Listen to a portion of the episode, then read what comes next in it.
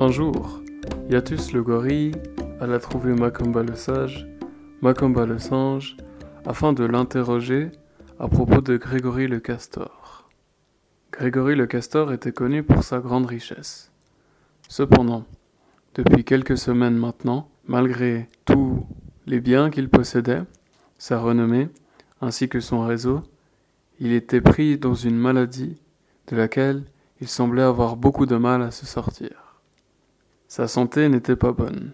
Elle était cependant suffisamment bonne pour que personne ne craigne pour son pronostic vital. Elle était néanmoins suffisamment mauvaise pour que chacun s'aperçoive qu'elle atteignait grandement sa bonne humeur. Pour cette raison, Yatus voyait là une contradiction. En effet, malgré tout le pouvoir que lui conférait son argent, Grégory semblait incapable de retrouver sa santé.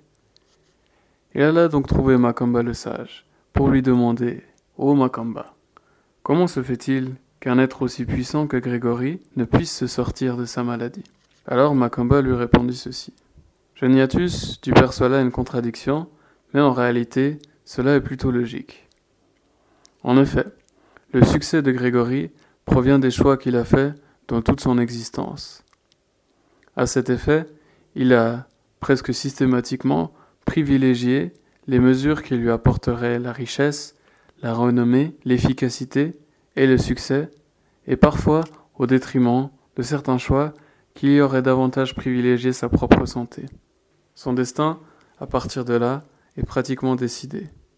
En effet, qui ne recherche que le succès et ignore l'importance de sa vie ne saurait échapper au malheur. C'est une voie qui mène au surmenage, alors Iatus compris que il valait mieux privilégier la conservation de sa vie à la recherche de succès.